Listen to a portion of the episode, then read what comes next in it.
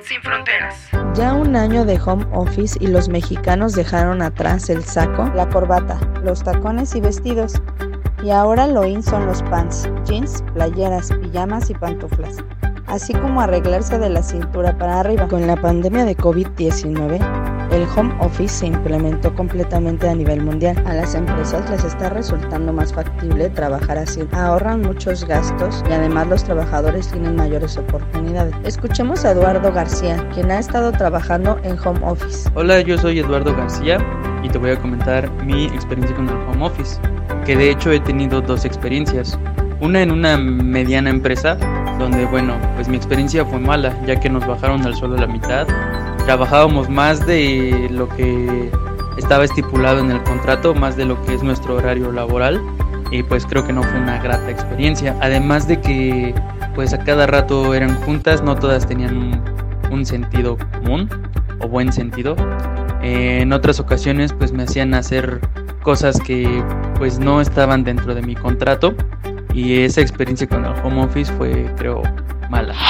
Con el surgimiento de la pandemia de COVID-19, esto precipitó a que las empresas que utilizaban el home office lo ampliaran y las que no lo habían implementado empezaran a hacerlo y se estaban adaptando a este sistema laboral en tiempos récord para no poner en riesgo a sus actividades productivas y a los empleados con la pandemia. Escuchamos a Mariana Solorio, quien ya lleva un año trabajando en home office. Hola, soy Mariana Solorio.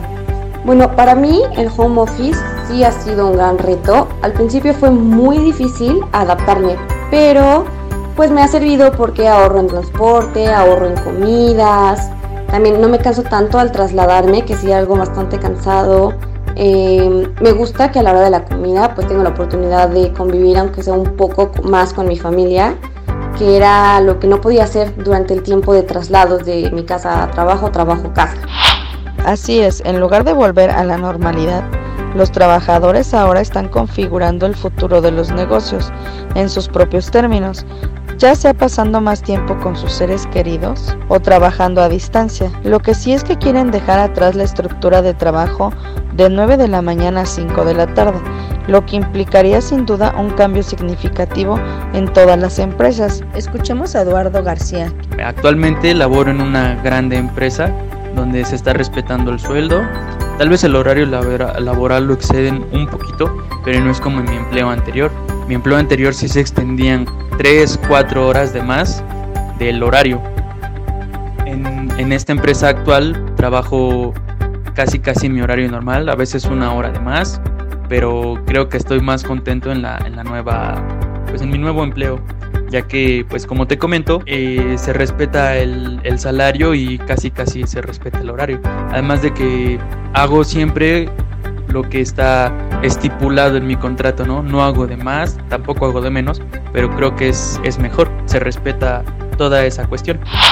Los trabajadores de varias industrias coinciden en reconsiderar las formas de trabajo anteriores al COVID-19. Las herramientas del home office están permitiendo de manera sencilla la posibilidad de gestionar mejor el tiempo y flexibilizar los horarios para que el personal realice sus funciones en mejores condiciones, evitando que se puedan contagiar y tengan mayor seguridad en sus hogares. Escuchemos a Mariana Solorio. También sí considero que no, o sea, no nos están tomando en cuenta los horarios como trabajadores. O sea, los jefes de verdad nos están pidiendo que hagamos cosas en horarios que ni siquiera nos corresponden. O sea, los jefes creen que podemos y debemos estar conectados todo el tiempo, lo cual no es así. Que estemos en casa y tengamos esa disponibilidad de estar conectados a internet, no quiere decir que tengamos la responsabilidad de hacer cosas laborales en nuestros tiempos libres.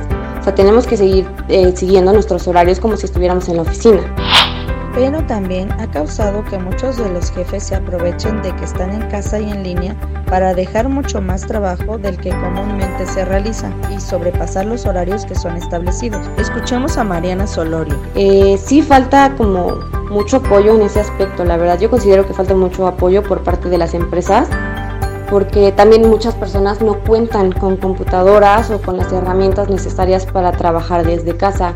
Hay personas que tienen internet, tienen el celular, pero no tienen una computadora. o tienen una sola computadora para toda la familia, lo cual sí es un impedimento porque hay, o sea, la tienen que usar los niños para la escuela, para sus trabajos, eh, mamá y papá tienen que trabajar en la misma computadora y entonces no se pueden seguir los horarios.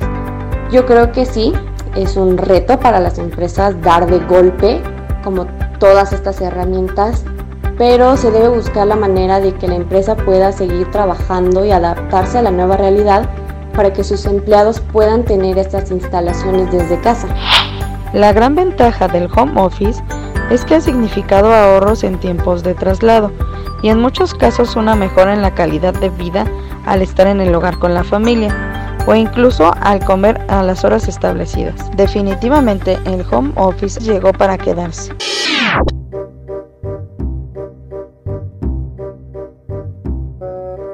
Bla bla, hablando de un podcast sin fronteras.